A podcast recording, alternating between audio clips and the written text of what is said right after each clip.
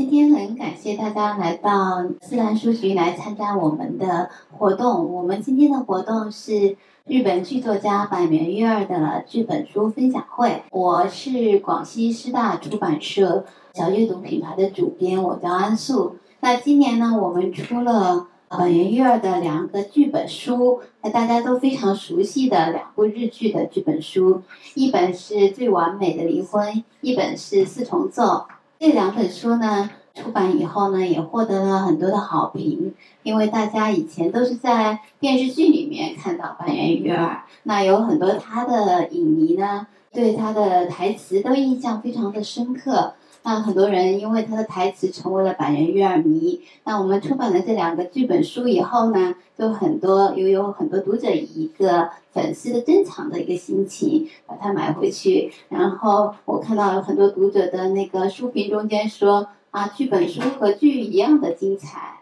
那今天呢，我们荣幸请到了三位嘉宾，跟大家一起分享板垣瑞二这两本书的一个感想。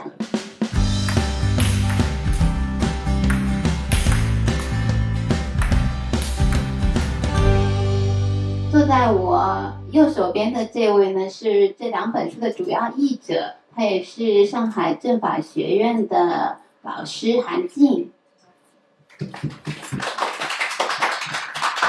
我左边这两位呢，一位是作家，还有翻译者于适老师，这位呢是上海大学电影学院的讲师静飞老师。大家好。那韩静老师呢是这两本书的主要译者。那我们先请韩静老师来给我们讲一讲，给我们科普一下，那板垣瑞二是一个什么样的剧作家？嗯，我作为这两本书的这个主要译者呢，其实我这个呃之前呢，在二零二零年的时候，就是刘伟找到我说，呃，我这儿有两本板垣的书，你有没有兴趣来译一下？呃，我当时就跟他讲，那真是太有兴趣了，呃，因为我作为这个日语专业毕业的这个学生，当初啊，那么也是在大学期间呢，就很早的就接触到了这个板垣的这个剧作，当时是《东京爱情故事》啊，这个是大家都非常熟悉的一个剧，呃，那个时候呢，我们在大学里边就是上那个呃外教课嘛，我们有一个专门的日剧课啊，当时这个课程设置也是呃很好的。呃，专门在日剧课上呢，我们老师就是啊，把这个东爱作为一个主打课给我们来上的。所以呢，啊，我当时听到刘伟的这样的一个翻译的消息呢，其实内心是呃非常激动的，也是很开心的，就接受了这样的一项翻译的任务。呃，那么在接下去的一段时间呢，我就是啊参考了各种各样的资料，然后呢就是对照着那个 iPad，因为当初是二零二零年已经是有疫情了。然后呢，我们那个纸质的书呢还没有办法从日本寄过来啊，所以那个时候我们最初拿到的是电子版的书，所以我就对照着这个电子版的书，然后啊去把它慢慢的去看去翻译。那么板垣瑞二他是一个什么样的人呢？啊，对我们大家来说不陌生啊。那我在这里呢就抛砖引玉，给大家简单的说一下板垣啊，他呢这个创作经历其实是啊经历了这个三个阶段的。第一个阶段呢，就是我们大家最最熟悉的他的一炮成名的这个啊阶段啊。那么就是从啊一九九一年啊，这个当时《东京爱情故事》在啊日本上映，哎，就是掀起了一股这个月九的风潮。大家知道，这个月九就是指的呃这个日语当中的礼拜一的九点档这个热播剧啊这样一个意思。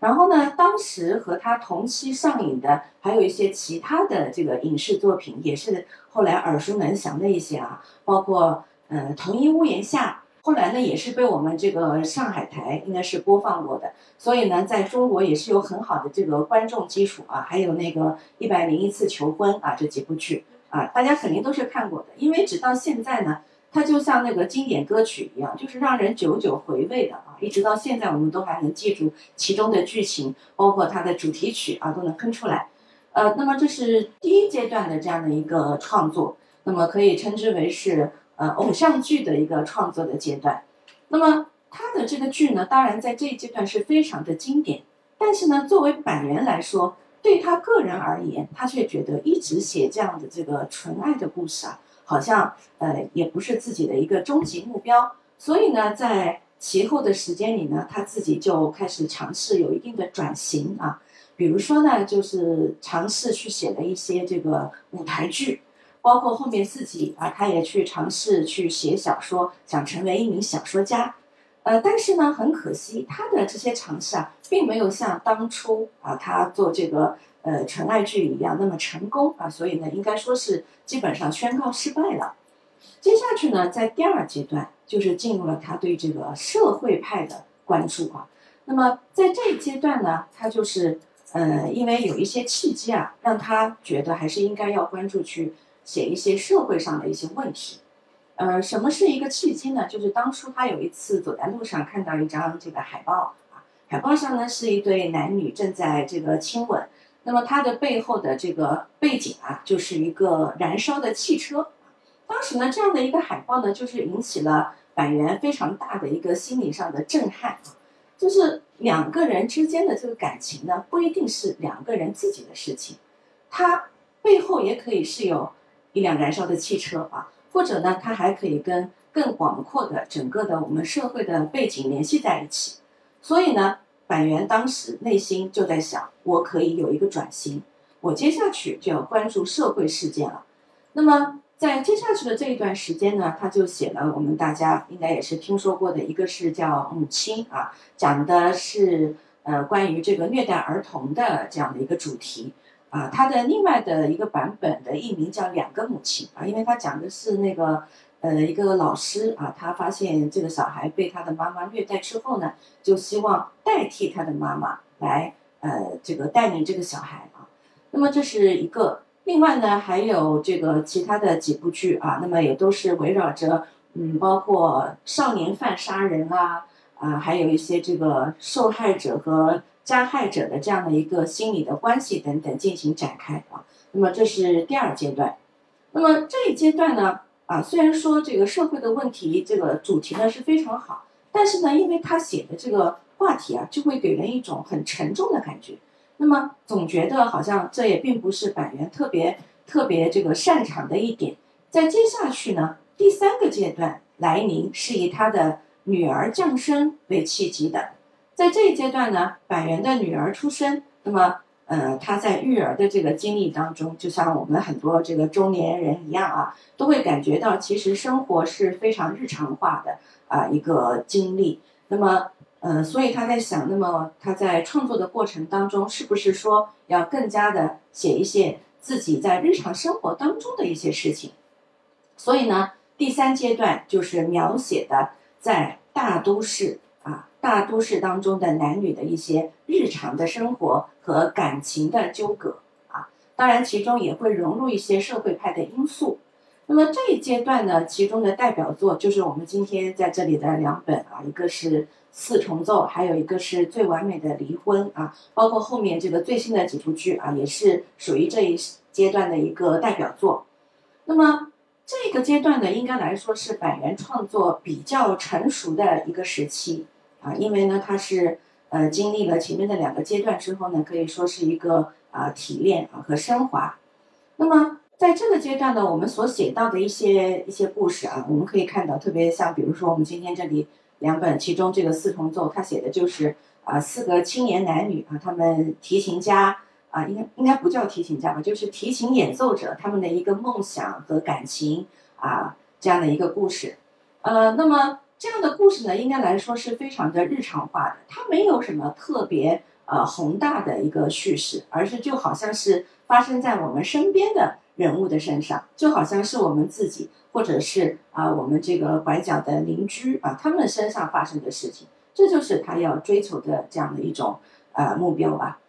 呃，那么在经历了这样的三个阶段之后呢，呃，板垣呢就是。呃，已经是形成了他一个非常熟练的老练的这个创作的风格。我在这个翻译的过程当中呢，也是觉得他的这个剧本啊，呃，非常的非常的熟练。然后呢，整个的呃文笔也是非常行云流水。那么其中呢，我是一边翻一边感觉到他在这个近期的创作当中啊，是有这样的几个特点啊。第一个呢，就是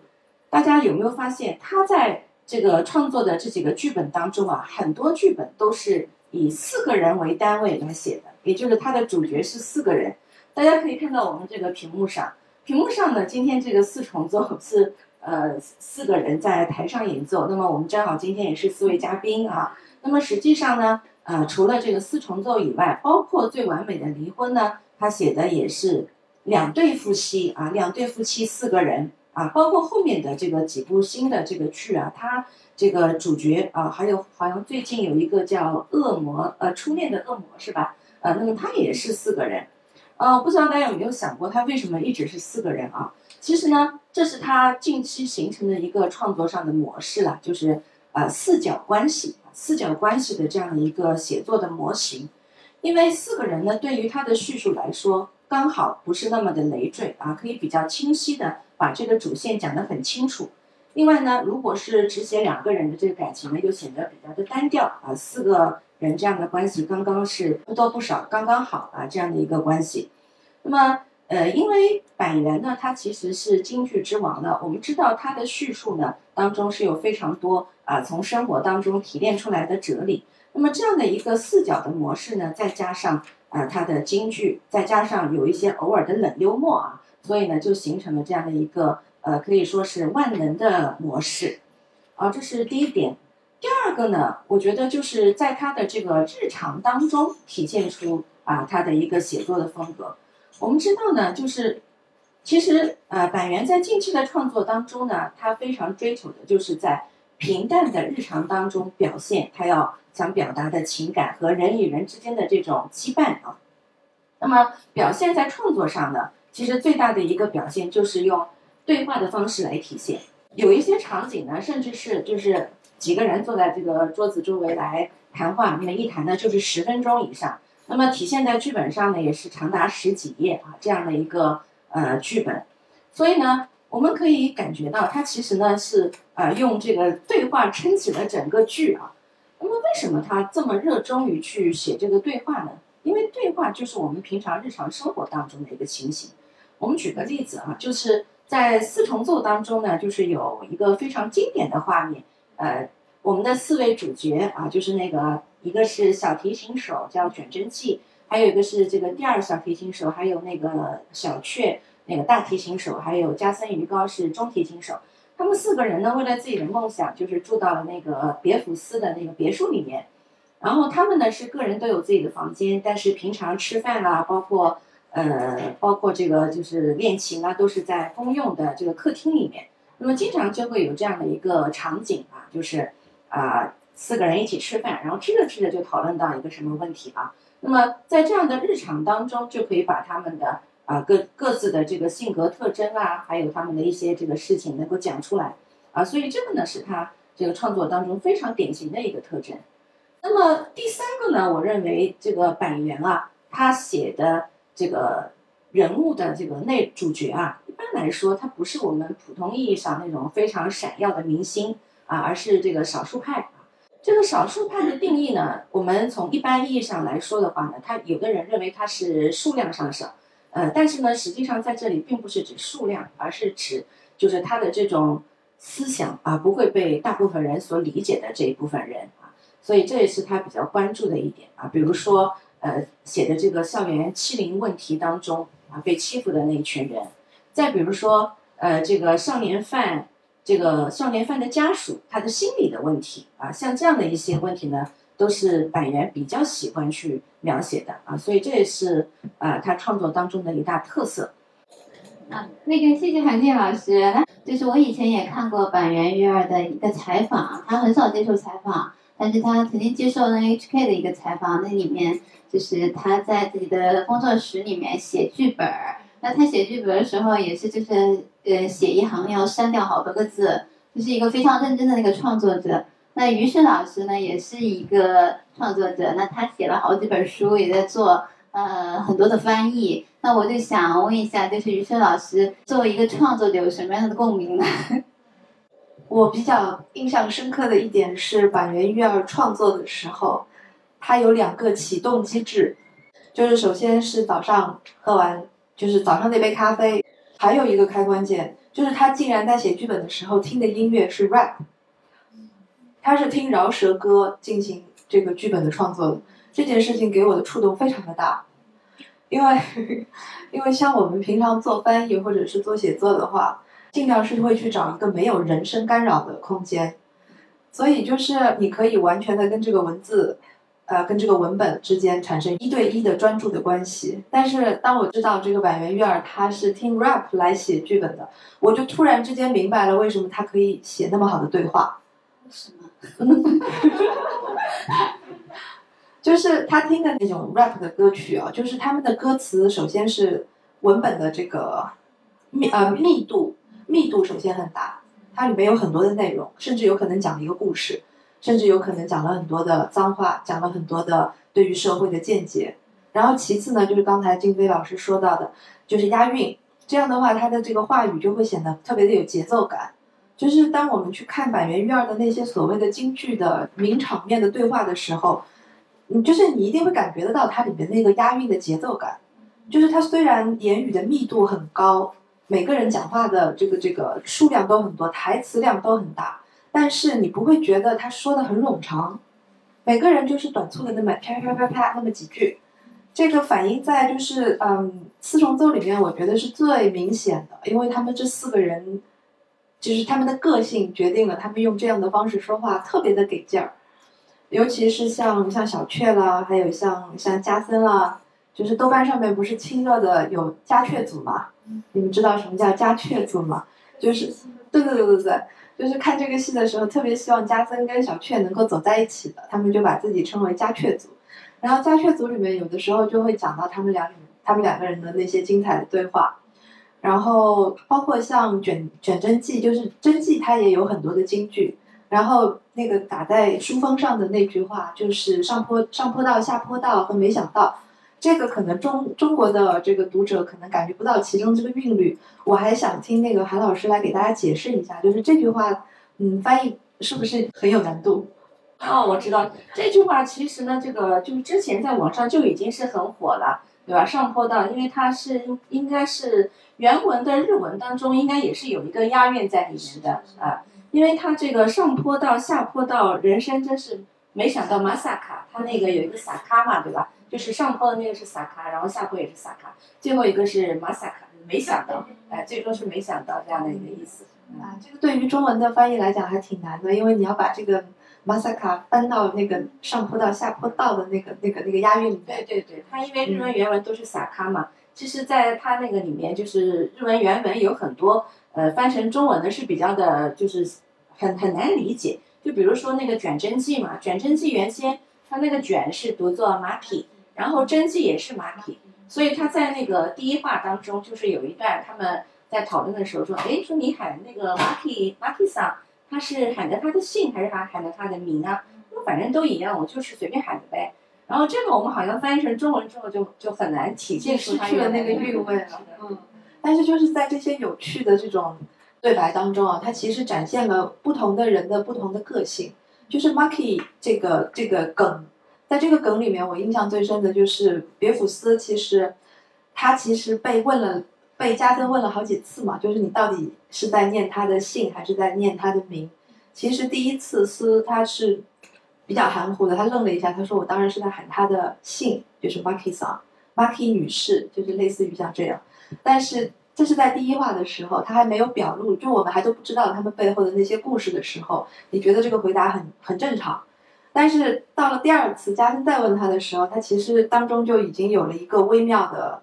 态度上面的转变。他这个时候已经有点含糊了，一直到一直到后面，我们才发现说，这四个人物就是被大家称为全员单恋的这四个人物，每个人心中都会有一段自己的故事。所以我当时看四重奏的时候，首先是感觉到他的这个语言的节奏跟以前不一样了。这个就是你刚才提到的，他进入到第三阶段的创作的时候，跟前面有很大的一个区别。然后这个特点到了，我觉得到大豆田和他的三个前夫的时候就更明显了，就是这四个人之间的像打乒乓球一样的这种击球往来的言语风格就更明显了。所以我猜想到大豆田的时候，他的 rap 应该应该那个 rap 曲库应该越来越多了。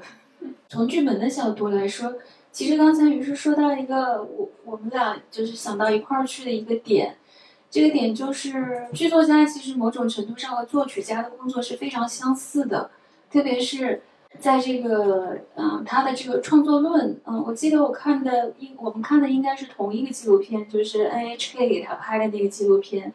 啊，那个纪录片里面，其实你会觉得这么有名的一个剧作家，他是不是有一些创作上的秘诀，别人不知道的东西？但是其实他开始做的工作和所有编剧做的工作都是一样的。他一开始呢，就会去写一个叫做人物小传的东西。嗯，他是心里面先有了这个人物，然后他把这个人物小传的来龙去脉全都编排清楚了以后，让这四个人物先存在在那儿。然后再开始考虑啊，那这四个人在一起，他们会发生什么样的故事？再开始写大纲，然后在这个大纲的过程中呢，你就会看到，它就有一点像，我就先起一个调，然后呢，在这个调上面呢，我找到了四个音符，那在这个音符里面呢，再慢慢的，它就发展出这个故事自己的结构了。其实它这种写法啊，如果是按编剧的角度来说的话，它不太像是一个古典的剧的写法。他最近呢，嗯，从电视剧界转到了电影界，是吧？他开始写了第一部的这个电影的剧本，也拍出来了，可能很多人也都看过了，就是《花束般的恋爱》。你看，他确实是写了很多以四个人为基准的电视剧，但是《花束般的恋爱》就是写了两个人，嗯，这两个作品的结构其实是有不太一样的地方的。然后电视剧也很有意思啊，因为它拖得非常长。我想大家可能都注意到了，就是从第一集大家都登场了以后，然后就是一集讲一个人的故事，他有很多充分的时间去讲，比如说小雀的人物前史是什么呀，然后加森的人物前史又是怎么样，这样到了最后，然后收尾，这样收起来。其实我看他的故事，我我就之前来之前跟律师商量讨论这个事儿，我觉得特别，我很感谢这个这个书的出版，因为我当。当时看这个最高的离婚的时候是很多年前看的了，嗯，最近呢就是把这个书又看了一遍。我一直在跟我身边的人说，我说看这个书的体验比看剧还要有意思，而且出剧本书不是一个常规的出版选择。对，大家会说我出个小说，出个散文，嗯，出个小说是比较常见的，剧本书确实不是一个常规的出版选择。所以问问。不是这个出版，对，我想对，没有没有，我们出版界的这个有一个规律，就是说我们其实是看人，就是我们认准一个作家，那么觉得这个人的作品是值得做的，那基本上的话就会以这个作家为主线来经营我们的这个产品线。因为板垣瑞二他他的作品被翻译到中国是比较晚的，那。这前面也只有一个小说吧，呃，小说叫什么？哎，对对，《王福书简》那那样一本小说，但实际上他是先写剧本，对吧？小说是在他比较后期这样的一个算是比较偶然的一个产物。那他的主业还是编剧，嗯，然后我又觉得呢，就是他的，他就算我看到那个《王福书简》，但是我认为那仍然是一个剧本形式的小说，是叫一个剧本。呃，读朗读剧的剧本，对对对对，所以我认为这个作家，那么他既然作为一个作为一个剧作家，他已经就是有那么多人喜欢，那么受欢迎，那当然他有他的秘诀，那他最诶主要的代表作品还应该是他的剧本。所以我们就做了这两本书，就是我们选这两本书，我也觉得是他就是最有代表性，就是他不是这两本书在情节上面没有说像他的其他的剧那么强，那如果他是情节性非常强的那个剧，我倒觉得不用出书了，是不是？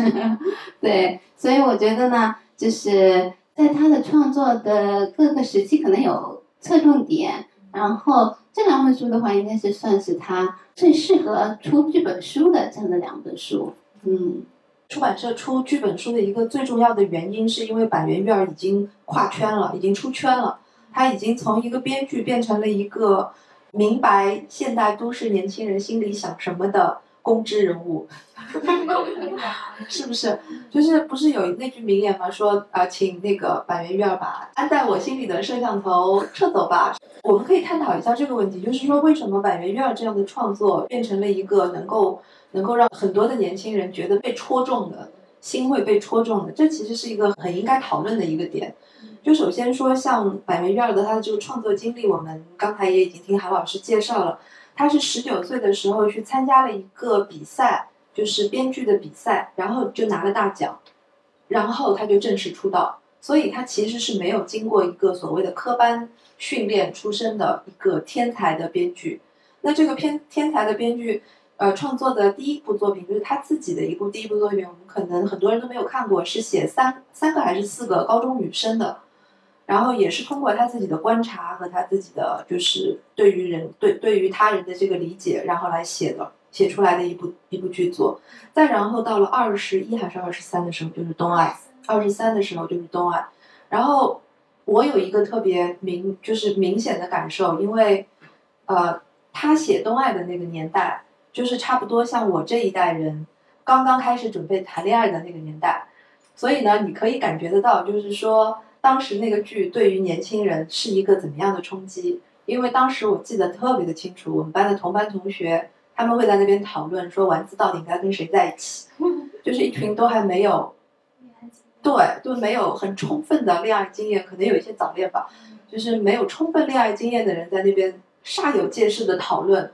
白领的一个这样的一个男性应该怎么样来选择两种不同类型的女性。就是这个，对于很多的当时的那个观众来讲，是一个观念上面的更新。然后你去看这个，回溯到日本当代，就是当时的那个社会，其实对于日本的当时的这个年轻人，也是有有类似的这么一个冲击吧。这个好像金飞，你好像比较了解。不，我觉得于老师疯狂暴露年龄啊，然后就 那个时候，因为八十年代末九十年代正好是日本泡沫经济嘛。但是对于当时的我们来说，这种大都会的白领男女的爱情故事就太迷人了，因为你没有具身的经验，但是呢，你觉得说这些人太有意思了，他们的生活原来是这样的啊，然后就是他们那个时候还没有智能手机，但是，然后呢，我特别惊讶，就是这样的一个剧作家，他居然能够一直保持这样的敏感性，到现在还在收获零零后的心，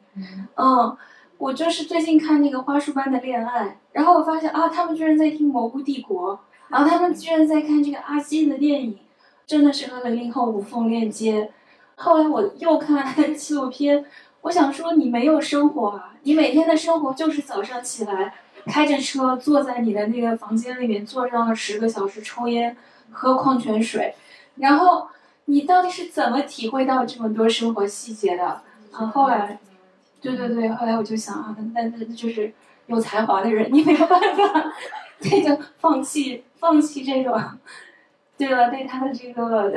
才华的迫切了。所以我觉得说他的这种敏感性，包括是他之前处理的那种社会性的题材，包括他对那种偶像剧的厌弃，嗯，这种东西其实是对他后来有这样的一个作品是有很重要的作用的。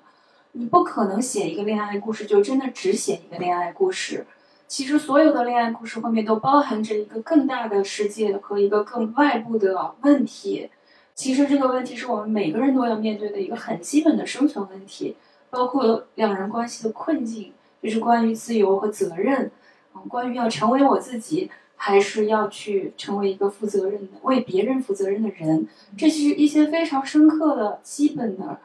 就是人生的课题。我觉得其实他其实一直，因为他一直在处理这样的。比较严肃的话题，反而是让他可能比较流行的久的一个原因，我是这样想的。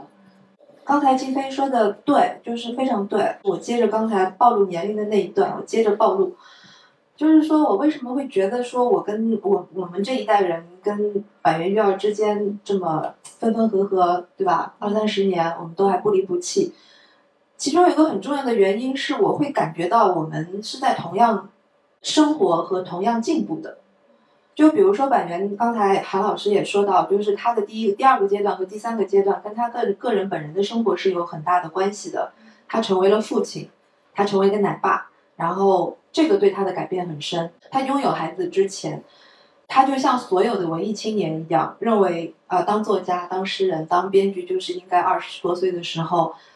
就是在。酒吧里面喝酒啦，然后大家一起狂侃天了，就是那样的一种文艺青年的生活。然后有了娃之后，因为某种家庭关系嘛，就是他的太太出去打工，然后他在家里面写东西，然后顺便带娃，还负责给女儿做早餐等等等等，这些事情都是他这个奶爸在做。那这些事情，也就是日常生活的日常性本身打动了他，所以他改变成为了一个懂得日常生活的人。就刚才金飞说的，就是他，他这些素材到底是从哪里来的？就是所谓的生活到底在哪里？因为像我们这样的，就是所谓的创作者，经常会被别人问到这个问题，就是你好像天天都在家里，你的生活从哪里来？你怎么了解社会？其实就是说，社会就是在生活当中。只要你是一个社会人，你就可以生活在这个社会中。最重要的是你有没有那个立场去观察、去理解。然后我觉得我跟板垣育儿这么多年看了他那么多的剧，我能够体会到的是，这一个创作者他的一个进化的路程是很鲜明的。他从一个啊一开始电视台希望他写一个纯爱剧，然后他那个时候也是一个纯粹的文文艺青年的那么一个身份。他去做了一个纯爱剧，成功了之后，他拥有了一个创作自由。他开始写什么呢？他开始写刚才韩老师提到的这个社会性的内容。他意识到了，没有一个人的生活，哪怕你是只生活在一个深宅家中，生活范围可能不出十米或者一百米这个半径，尤其是对我们现在年轻人来讲，你生活半径不超过一百米，这是个很容易办到的事情吧？只要外卖和快递还存在。但是即便如此，你还是能够观察到社会的。就是他给了我们这样的一种一种创作的这种立场的更新，然后他带着这种创作的立场，这个创作的内容就会发生很大的改变。比如说，他有了孩子之后，他就注意到了育儿和家庭生活当中的很多问题。这个时候，可能是因为他是一个金牌剧作家，所以他有那种创作的自由，他索性就做了一个别人都不敢做的一些话题。比如说刚才我们提到的那个 Mother。那部剧就是讲虐待儿童的。其实你说虐待儿童这四个字就已经给他扣了一个帽子了，对不对？但是板垣院的一个编剧的立场，他经常是我不去界定什么，尤其是嗯，可以看到他后来的一部作品，我个人很喜欢的叫《尽管如此，依然要活下去》。就那部剧讲的是一个受害人家属和被害人家属之间的这个故事。呃，我所说的这个板垣院的编剧立场体现的就很鲜明。他不是说我要去定义一个犯罪者是什么样的人，为什么这个人要去犯罪，我不是要去定义这些东西，而是说我通过一个电视剧的形式，把跟这件事相关的所有的人都展现出来，让你们看到施害者也是受害者，受害者他也会有施害的冲动，等等等等。然后所有这些施施害者家庭和受害者家庭。都经历了十几年的痛苦，他们是怎么样消化这个痛苦，然后继续往前走？所以这个是我觉得他的创作态度和人生观进入到了一个上升到了一个新阶。经历过了这个阶段之后呢，就是我们现在看到的这个四重奏和最完美的离婚。我觉得这个他就已经用了这个喜剧的形式，也很说明问题。因为这个像尽管如此啊，也要活下去，还有像 Mother 那些就比较的沉重。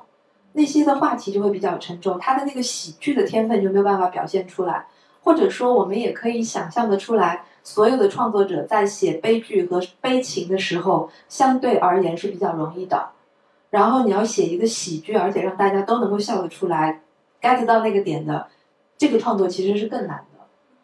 反正我是很享受读这本书的过程，然后呢，在我读的过程中，我就像没看过这个剧一样，我又想起来光是那些恶毒的吐槽。他一边跟那个牙医，呃，小牙医对吧？一边给他洗牙，他就说啊，太痛苦了，太痛苦了，他人就是地狱。他其实是个存在主义者，他就一直说，这个婚姻，或者是像这本这个四重奏里面，它有很多所所谓我们今天其实可以摘出来的这种金句，比如说婚姻是地狱，妻子是食人鱼。然后结婚证书就是盖了章的死亡笔记，之类之类的，你会觉得这个人你是不是有点愤世嫉俗？但是同时呢，你又觉得这种吐槽大概恰到好处，啊，就是对大家都懂。我觉得可能连没有过恋爱经验的人，但是他们也会会心的笑起来。所以这种这种幽默感，还我觉得还是有一部分是得自于他的 rap。你看过他的，对吧？你看就是这个 witty，其实。有一点像这个脱口秀的这种味道。是他在写剧本的时候，他会自己不断的念那个对白，然后念念念念一遍，觉得说啊这个节奏对不对，然后再把它推写删掉，然后再推回去。其实就非常的像你在编一编一段曲子，然后你会把它哼唱一遍，然后再看哦它这个节奏对不对啊，或者是或者是怎么样。当然，这个喜剧我觉得是一个抓手吧。嗯，它好是好在说也没有非常苦大仇深的去特别的跟你讲啊这个社会性的问题。比如，我觉得《花束般的恋爱》这个故事其实它是一个蛮悲蛮悲伤的结局。那那个男孩子他是就是社会化了，他的心理完形了，他要进入到人生的下一个阶段了。但是那个女孩子就永远想停留在过去，想抓着过去的恋爱的感觉和自由不放。那类似的关系模式，我们在四重奏的那个 Maki Maki 卷和呃真纪和她的那个丈夫身上又一次的在看到了。所以说这是一个现代性的困境嘛，这是不是他们的感情问题，也不是他们人不好的问题，这就是一个现代性的问题。可是它是一个用如此轻松又通俗的方法来告诉你这种现代性困境的人，嗯，这个是我我我我很喜欢他的一点。但是也，嗯，他反正也是有缺点的，就是我等一会儿再说。现在就说对。没有你让，说没有去。我来我来说两句。那正好，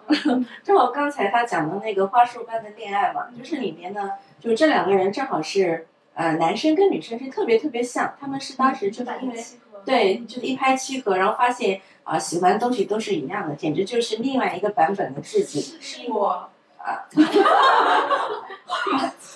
那么呃，其实这种模式它到最后应该来说就是还是呃以一个这个分手的这样一个结果出现的。但是我发现他在之前就是我们这个最完美的离婚这本书里面，他出现了另外一个相反的版本。呃，大家应该读过的都知道，就是里面那个呃杰夏对吧？杰夏跟跟他的这个呃光生。呃，他们两个人应该来说是是性格完全相反的，正好是跟跟那个花束般的恋爱是两个不同的走向。然后杰夏是那种大大咧咧的，什么事情都不是很在意，然后性格很好，很开朗，其实一般人都很喜欢的一个女生。呃，然后那个她的老公光生的话呢，就相反的，就是特别的。呃，谨慎，然后做事需要井井有条，觉得结下把家里弄得都不好，呃，就是这样的两个人，但是他们就是走到了一起，然后到最后呢，就是在各种羁绊当中，又发现好像也是得不到一个很好的结果，所以在这个板垣的笔下，我现在也不知道他是这两种模式，好像最终的结果都是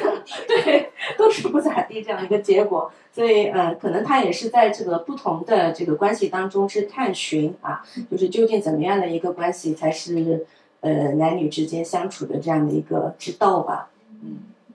不是我我在看那个花束的时候，我觉得它有有一个很有意思的地方，因为我们一般看电影是看到结尾啊，发现说男女主人公就是从此幸福的生活在一起，一般来说这是故事的结尾，但是他做了一个假设，就是一开始你们就找到了你们的 soul mate。一般说，我们电影是要经过整个两个小时，你才找到了你的灵魂伴侣。但他做的这个假设是，如果一开始你就找到了你的灵魂伴侣，然后呢，又会怎么样？而这种灵魂伴侣的关系呢，其实是我们现在就是从比较肤浅的角度来理解的一种灵魂伴侣的关系。比如说，他们听一样的歌，看一样的书，一起喜欢一样的音乐和电影。但是这种东西，它毕竟是一种外物。我觉得那个故事让我很唏嘘的一个地一个地方是，他们经过了五年朝夕相处的生活，他们居然没有能够发展出借除了借助这些外物之外，真正的人和人之间，就是一个真实的人和另外一个真实的人之间那种实实在在的关系，情感关系，好像说脱离了这些符号，就是其实那个文化产品也是一种产品嘛。它背后还是一种资本和生产的逻辑。然后你离开了这个中介物，离开了这个外物之后，我们能不能在今天这个时代还去建立一种人和人之间真实的关系？其实是要打一个大大的问号的。然后在板垣这里嘛，我就觉得说他不是很乐观，但是他也没有批判，他觉得两种模式也许都还值得探讨，就是留下了留下了这样的一个尾巴。所以他有他有一些。话啊，虽然大家就说是叫京剧，虽然就是说京剧这种特别容易在网上复制流传的方式，我觉得也可能值得商榷。但是他有些话确实非常打动人，比如他说什么是夫妻，夫妻就是可以分开的家人，而且在他很多的故事当中，他都会强调说家人、家族的什么才是一个家人。嗯，我我其实是挺被他这种东西感动的。我我觉得就是这里可以进入到一个新的话题啊，就是刚才我说百元鱼儿它这么多年它在进化，然后它作为一个当爸了之后。它又进化到了一个什么阶段？就是它跟我们一起在探讨什么是新型的家庭关系，什么是新型的家人之间的关系。我们可以看，就比如说像那个刚才我提到的《尽管如此还是要活下去》，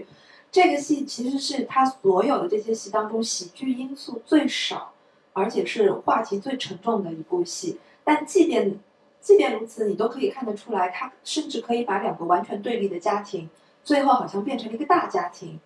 就是我不知道你有没有记得，就是最后他们两家人和解的时候，是这个受害人家庭的妈妈邀请了呃施害者，就是凶手家庭的这些家人一起跟他们去扫墓，就是给那个被杀被杀死的小姑娘一起去扫墓。就这一段，当时你看的时候就会很打动人，就是这这是一个大家族的感觉。然后这个家族的感觉到了最完美的离婚，这个就不用说了，这两大家人。尤其是他们的父母，他们的父母的性格也特别的好笑，就是每一次结下结下家里面的每一次聚会，你都会觉得是一个超级喜剧的一个场面。那这种两个人之间的婚姻，其实从来都不是两个人的事情。他在这个故事里面很直白的表现出来，就是两个家庭的一个一个关系。然后到了四重奏呢，又突破了一下。其实四重奏里面的这个家人的关系。他是没有明说的，就是说我们是一个家族，但是就不像是小偷家族那种，他已经是从从内到外，它都是一个完整的家整家庭的形态。但是四重奏其实更加打动人心的一点是在于四个都没有成功的人，你看，就是书上写的，就是他们是生活在这个音乐世界的夹缝当当中的人，就是他不成功，他夹缝当中，夹缝首先你不被人看到，你再怎么努力。你再怎么喜欢音乐，你都不会被更多的人看到和认可，这个是不被看到。还有一个就是被挤压，你在这个你在这个生存的这个夹缝当中，比如说别福斯，他是他的呃爷爷是吧？他的爷爷是个很有名的演奏家，对。但是他在这样的一个阴影下面，他他永远都是被挤压的那个对象，因为他自己不是一个天才。那这样四个人生活在了一个屋檐下。很自然的，从第一集开始，他们就变成了一个家人般的感受，而且他们四个人都从内心的感受到这种家的温暖和必要性。就比如说真纪，我最喜欢的就是真纪的，呃，真纪跟小雀的那一段，就是小雀，因为他自己本身是有过儿童时代有过一个阴影，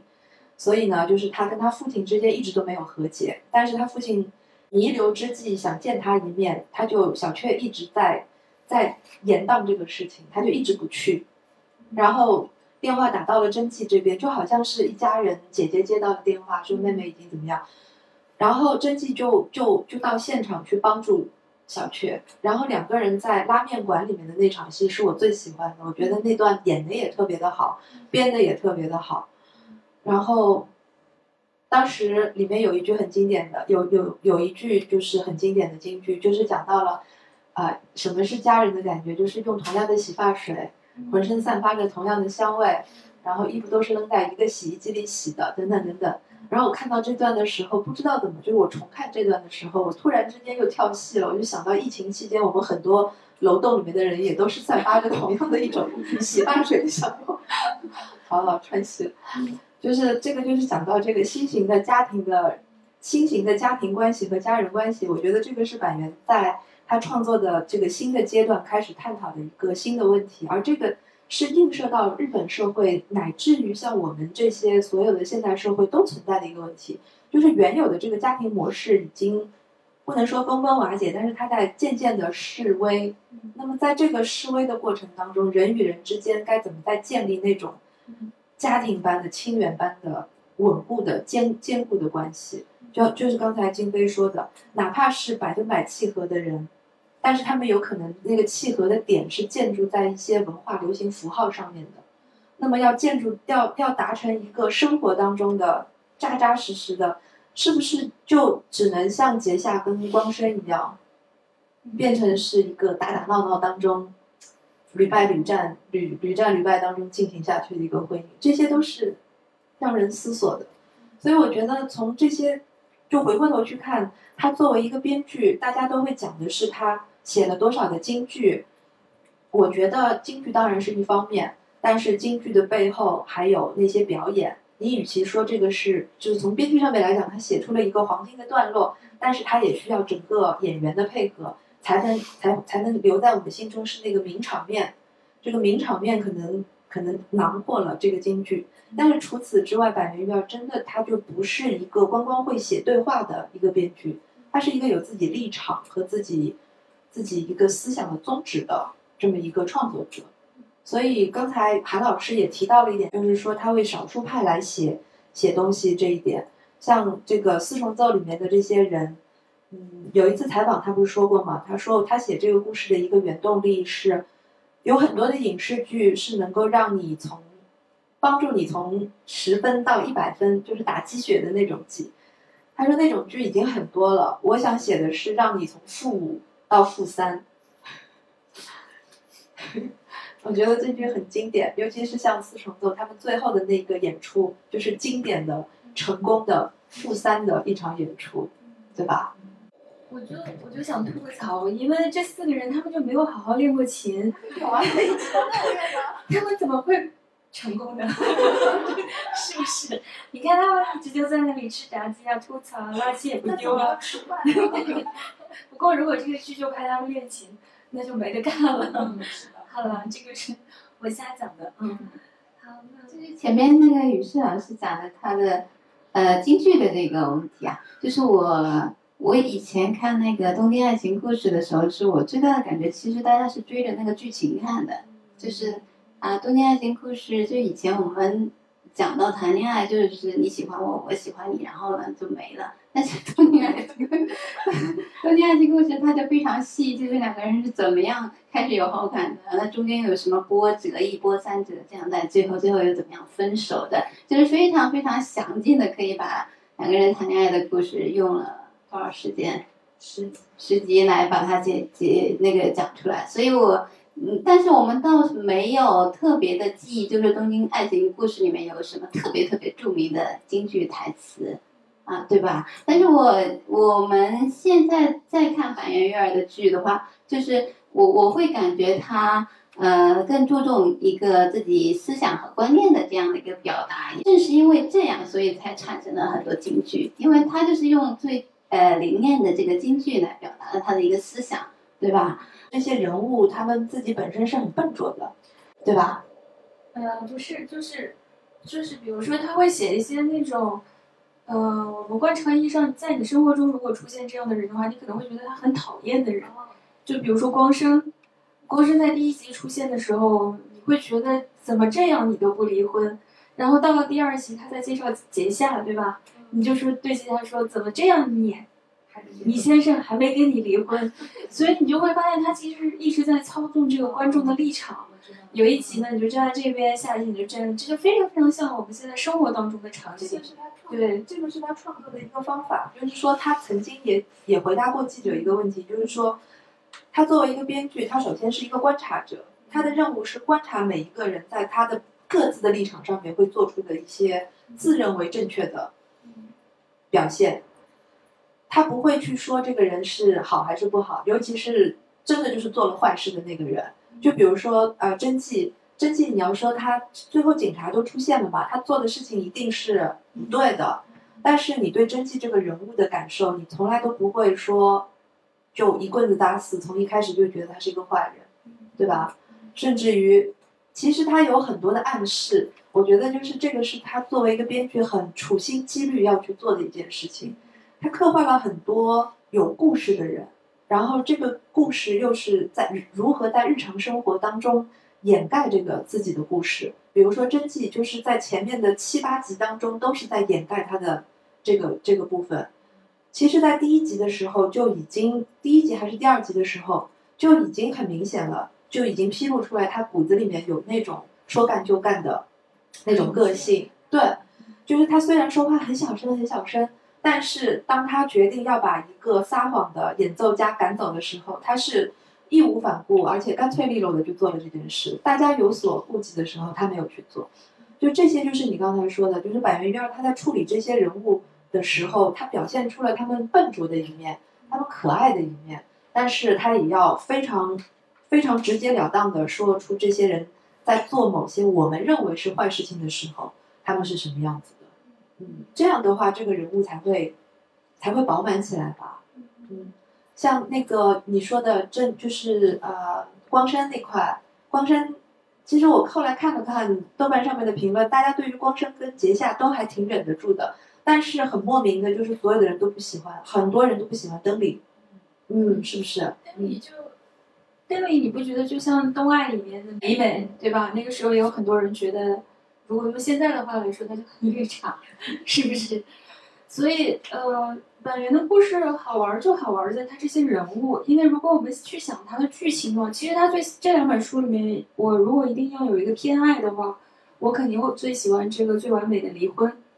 嗯，四重奏跟他比起来，可能剧情要曲折很多，要复杂很多，要非日常很多，是，对吧？但是这个真的就是完全的日常，我们可能想不起来他到底发生了什么事，但是我们一定会记得这四个人物。然后我们会记得就是非常龟毛的光生。其实这个四个人物里面又有一个主角，就是光生是毫无疑问的主角，其他三个人都是围绕着他。那这个人物每一个人的色彩都不一样，然后他们聚在一起就会形成一种动力，这种动力就会推动着这个故事不停不停的往前滚动，就会变得很好看。然后我们总是会，其实我们最后看故事，看来看去看的就是人。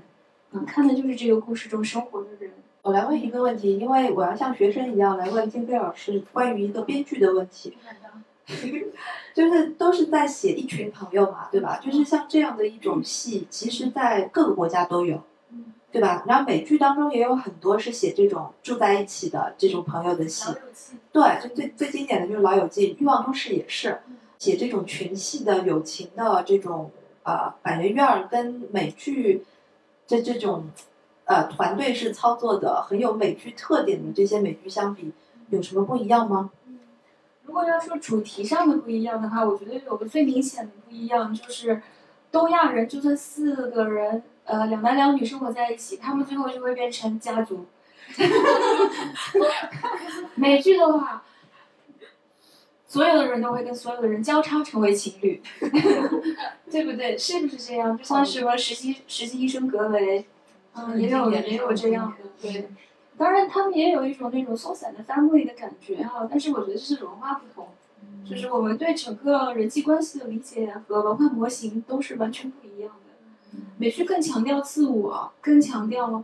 更强调个人的自由。啊，而不是说你对他人所肩负的这个责任，这个东西在他那儿几乎是零，看不到。你像 Joy 这种人，你跟他谈责任，你还不如教一只狗去吃披萨，是吧？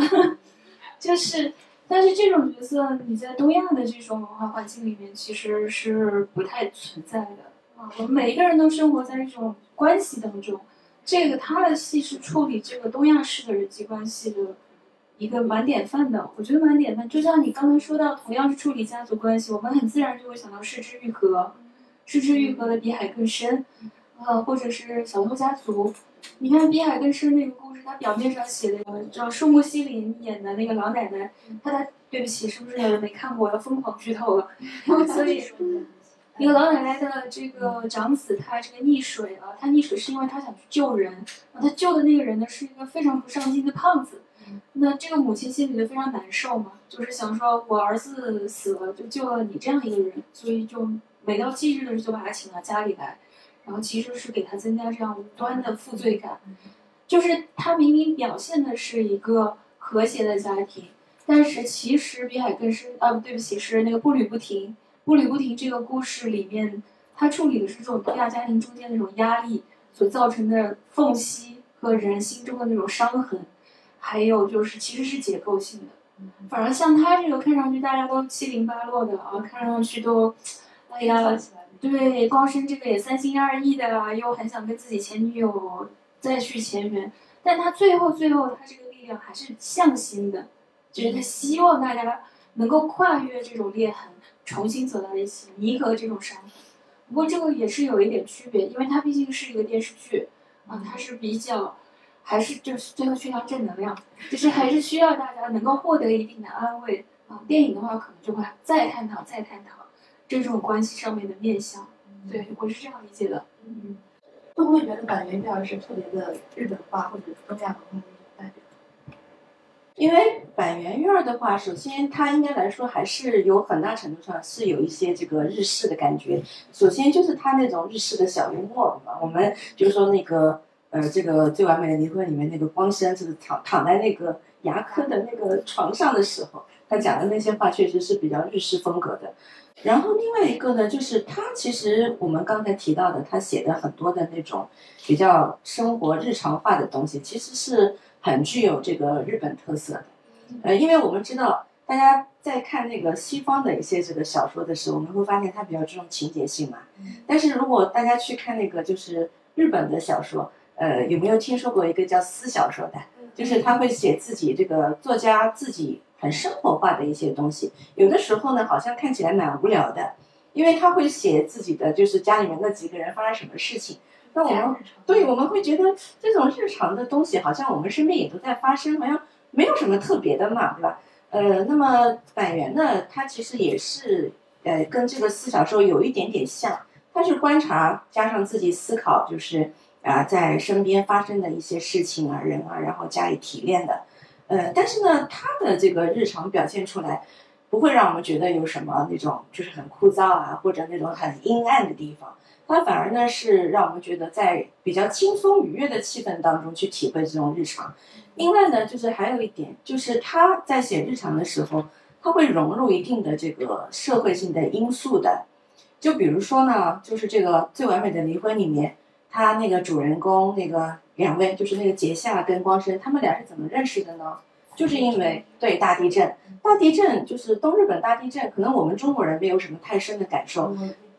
哦，我们印象也深的啊。那但是在这个日本的话，肯定因为他们都经历过的，当时那个是应该来说是对心理的影响很大，所以每个人在那个地震之后，肯定都会有一定的这个心灵的创伤和阴影嘛。那么，呃，他们两位主角当时就是在这个地震当中，因为这个地震回家叫归宅困难嘛，就没办法回家，所以呢，他们就正好碰到一起，然后走回家，然后一路往前走走，一一直走到那个木黑川，就是他们。最后几个人经常在那个桥上那个地方，然后就是通过这样的一个归宅困难为契机，然后他们俩才逐渐的相识，然后发展到后面的恋爱。而且很搞笑的是，最后到他们俩分手，又是以这个地震对为基由。因为当时那个地震的时候，光是 第一句话就是“我的盆栽还好吧？那大丈夫啊还好吧？”然后所以呢，就是呃，我觉得这个他是把那个社会的事件，就是整个的群体事件呢，用一种。润物细无声的方式，就是我们自己，因为每个人体会到的都只是一个角落啊，我们就把这个在日常生活中体会到的这样的一个大事件，把它慢慢的表达出来，而没有去直接的去描写它，啊，应该说这是它的一个特点。嗯，就刚才说的那个东亚的问题，其实日本是第一个要。呃，脱亚入欧的一个国家，所以我觉得日本跟我们就对比我们中国，就还是有很大的不同的。包括板垣瑞二在他的那个剧里面要讨论的问题，其实我觉得在我们中国的电视剧里面现在还没有被讨论。他讨论的可能就是很多是个人和身边的人的这样的一个关系，就是你能看到他每个他剧里面的每一个人的个性都是非常鲜明的。他不会现身于，就是呈呈现于一个社会性的角色里面。就比如说，我们看到《四重奏》里面的每一个人，他的社会性角、社会性的那个角色，其实是非常的稀薄的。反而是我们看到是他的过去、他的个性，四个人在一起的时候，这种这种冲撞，还有他们共同的理想，啊，我觉得就是从这个两个剧里面的看的话。我倒是感觉他的他没有那那么那么那么强的那个东亚性，当然他最后会有一些温馨的结局，会有有有一些东亚人之间的那种交流的那种温情，但我觉得仅仅是在温情的这样的一个层面，倒没有陷入到就是我们东亚其实是一个以儒家为背景的这样的一个文化。所以他倒没有这方面的一个包袱。总之就是在他的这个大家都非常喜欢的这个日常性的特点当中，其实裹含着很多非日常性的因素，这个是板垣瑞二的一个特点，对吧？嗯，这个是我感觉到他大家都会去说那些炸鸡啦，或者什么猴飞鱼啦这些片段，但是我真的觉得其实骨子里面的板垣瑞二要说的还远远不止这些。他要讲的是这个日本在这些年当中所经历的一些变化，包括这些年日本的人、日本人对于婚姻和对于恋爱的一些态度的变化。好的，那今天我们已经分享了呃这么久了，嗯、接下来呢，我们就要请那个有兴趣的读者可以自己自告奋勇来朗读一段板垣瑞二的京剧。我想那个朗读的是那个四重奏的第二部分，就是，嗯，别府，你去看过烟花吗？烟花看过，我一直到结婚都没看过烟花。咦，不就是火吗？就是把火从空中洒落吧。我觉得肯定会引起火灾，就很害怕。我老公带着这样的我出去了，他说真迹，握着我的手，如果火飞来了，我就拉着你一起逃。被他牵着手看到的烟花真的好美。我也懂得了不会发生火灾的理由。烟花就是这样容易消失。当你觉得真美的时候，它已经消失了。你知道比悲伤更悲伤的是什么吗？就是空欢喜。我也觉得奇怪，我们怎么就偶然组成了四重奏？但是这四个人真的感觉很棒。我以为是上帝看我一直消沉送给我的礼物呢。苦笑，原来是假的。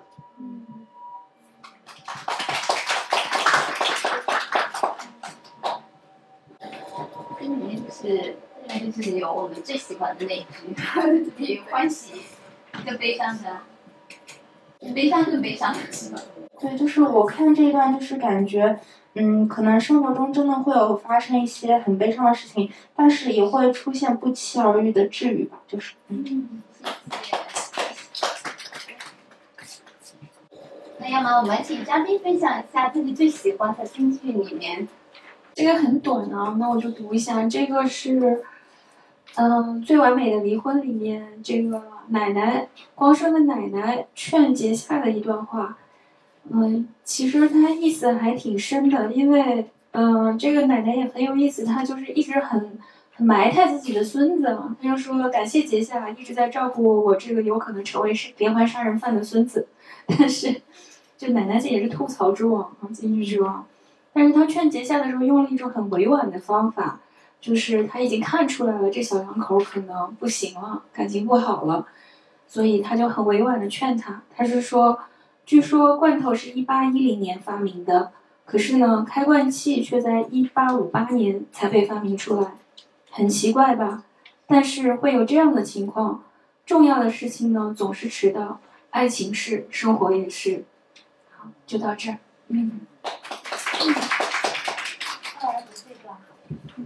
我来读，就是我最喜欢的小雀跟真纪，他们在父亲去世的那段时间，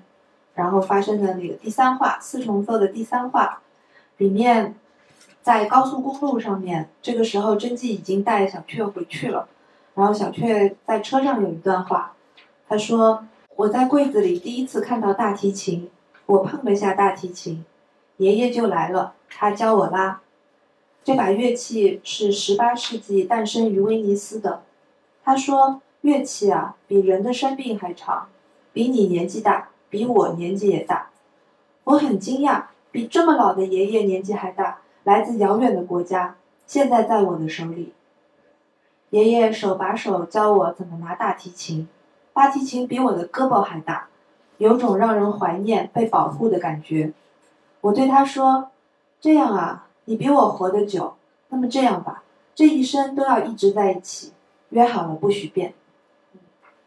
嗯，我很喜欢这个。啊，我读一段这个四重奏当中的，就是司的一段对于他这个乐队名称的一个啊一段话，很短啊。啊，这个四说：“我们的名字是四重奏甜甜圈洞。”没有动的话，就不是甜甜圈了。我就是喜欢大家不乖的样子，就算被全世界责备，我也会全力庇护大家啊，这是他对这个甜甜圈洞的一个诠释。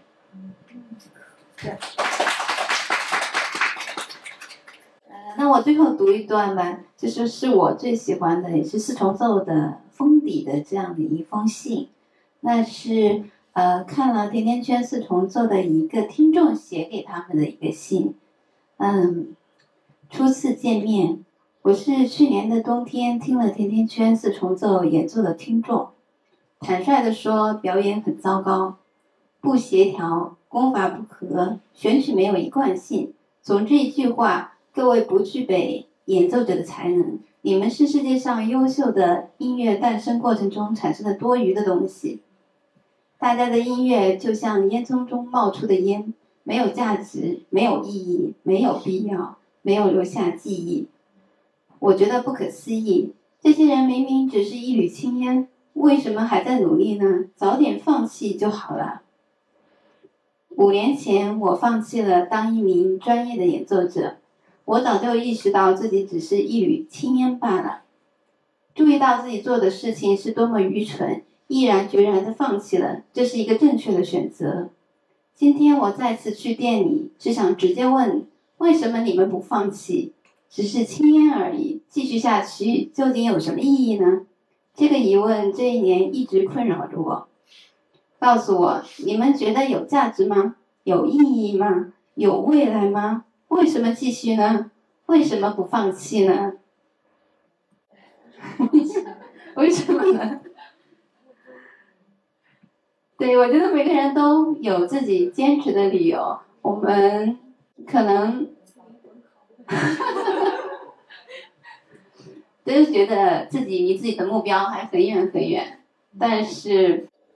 还是要像四重奏里面的这四个人一样，为了自己喜欢的事情继续奋斗。好的，那非常感谢今天大家在这里跟我们分享了一个多小时，也非常感谢思兰书局给我们提供的场地啊。那希望大家呃在回家的路上心里稍微暖和一些。好，谢谢。啊。